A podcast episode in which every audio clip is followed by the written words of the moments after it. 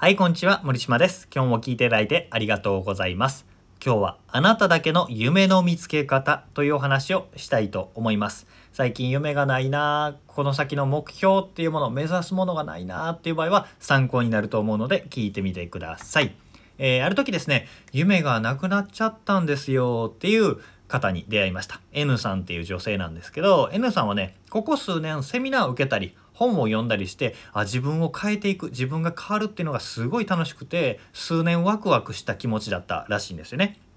でもその当時、えー行きたかったセミナーにも大体参加して会いたいと思ってた画面の向こう側の人にも会うことができてあーなんかやりたいと思ってたこと全部できちゃったじゃあ次やることないなどうしようっていうふうに途方に暮れちゃっていたんですよ。でその彼女を見て僕はなんか大学受験とかで燃え尽きた人みたいって思ったんですよね。例えば東大合格とかっていうふうに、え目標としてはちゃめちゃに頑張っている高校生とかいるわけじゃないですか。その子たちって東大合格っていう目標しか見てないと合格した後燃え尽きてね次やることないっていうふうになって不登校になったりするわけですよ。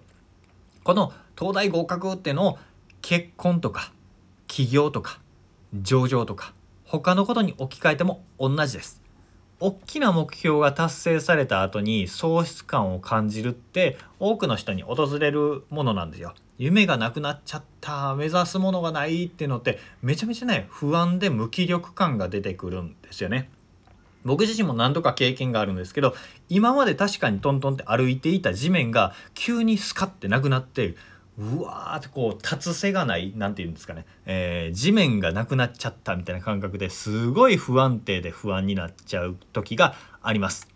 えーなんで夢がない状態って、えー無気力だったり充実感がなかったりってなっちゃうんですけど、えー人間ね夢がないことってないんですよ。えー夢がないと死んじゃいます。あの物理的に死ぬ。なぜなら、なぜなら、やり、このまま生きてても楽しいと思うことがないって、快楽がない、快感がないって思えていたら、人って生きれないんですよ。必ず僕らには夢があって、必ずやりたいこと欲しいものっていうのが常にあるんですよね。でも、僕らって、ああ、夢がないな、目指すものがないな、この先どうしていったらいいんだろう、みたいな風に考えちゃうわけです。それには思考の制限があります。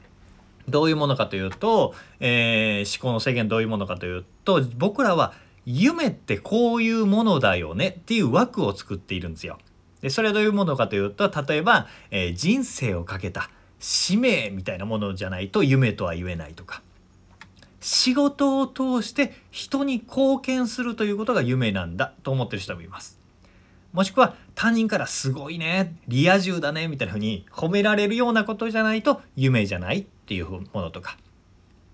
もしくは難易度が高くないと。すぐに達成できるようなものは夢じゃない、えー難しくて大変なことを乗り越えないと夢と言ってはいけない。みたいな風に夢ってこういうものでなきゃいけない。みたいな縛りを勝手にいっぱいつけてるからあそういう縛りを超えることはないな。みたいな風に思っちゃうんですけど、えーそんなものじゃないんですね。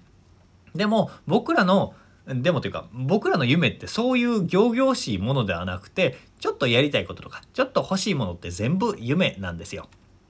どうしようかなーっていうふうに、えー途方に暮れる必要は全然ないんですよね。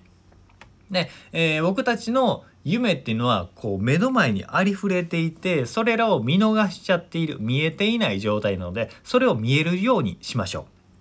あなただけの夢の見つけ方っていう最初に言った方法なんですけどその方法とは何かというと簡単に言うと夢リストを作りましょうということです。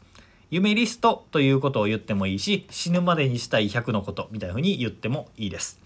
えーどっかで聞いたことはあるんじゃないですかね。えー夢夢リスト叶えたいことリストを100個書きましょう死ぬまでにしたい100のことを書きましょうみたいなことを聞いたことあるかもしれません。僕は2009年11月に初めてこの話を聞いて夢リストを100個書き出しました。でその後、えー何枚か書き足して450から500個ぐらいになってるのかな今そのぐらいになっていって、えー100個ぐらい叶っていってます。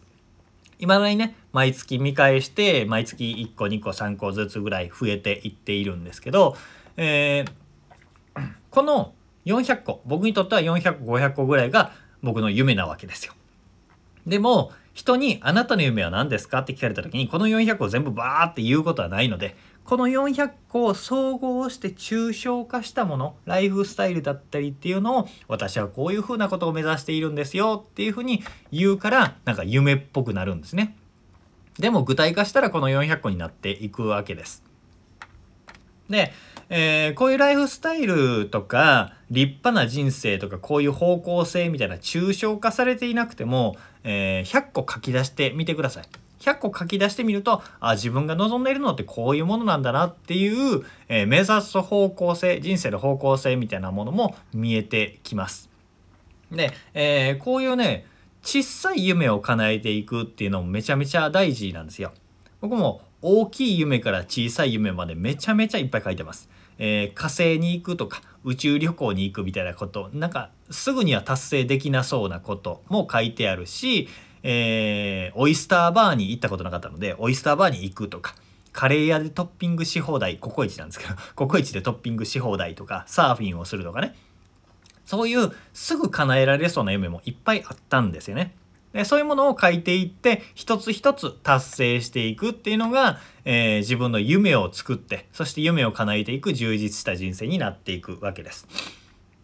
で、えー、こういうね夢を書き出さないと僕らってねぼーっとしてると意識しないんですよ。日々あ例えばサーフィンやってみたいなと思ってもそのままずっと過ぎ去っていったりするわけでなんでああ自分には夢がないなって思うんですけどサーフィンやりたいなって思った時に夢リストに書き足しておくわけですよ。でそうすると、えー、月に1回とかたまに見返した時にあサーフィンやりたいと思ってた私には夢があるって思い出せるんですね。でそれを叶えるともう夢を達成した成功者になるわけですよ。で、えー、本当にね夢リストをぜひ書き出してみてください。書き出したことない人はすごいもったいないです。で書き出してみてえー、1日とかね2日とかでできてもしくは数千円とか数万円とかでできるものをどんどんね、えー、ちょっとずつ叶えていくといいですよ。そうするとあ私の夢って叶うんだって思えるようになってさらに夢が描けるようになっていきます。なぜなら夢叶うんだったらいろいろ描きたくなってくるんですよね。でそして、えー、いっぱい夢も描けるようになるしそれをどんどん達成できるようになるしっていういい循環に入っていくようになります。ねえー、これリスト書く前から、えー、そんなに100個も書けないよっていう人も多いし、えー、書いてもいやそんなことやる時間もお金もないよっていう人も多いんですけどやってみてください。でやると変わります。えやらないと変わらないです。なんでね、是非、えー、just do it という感じですね。是非やってみてほしいなと思います。今日はあなただけの夢の見つけ方というお話をさせていただきました。夢っていうのは仰々しいもの大きいものだけじゃなくって小さいやりたいこと欲しいものとかの集合体です。その集合体っていうのはぼーっとしてると取り逃してしまうものなので夢リストっていう形で書き出してみるということが大事になります。そして書き出してみて一個一個叶えていくとどんどん夢が増えていくし夢を叶えられる自分になっていきますというお話でございました。えー、僕の公式メルマガと LINE ではこうやって夢を叶える方法夢を描く方法そしてそれを実現して自分の望む理想の自分になっていく理想の人生にしていくための方法っていうのを、えー、バンバン配信しております。よければフォローメルマガ登録しておいてください。ということで今日も聞いていただいてありがとうございました。森島でした。それではまた。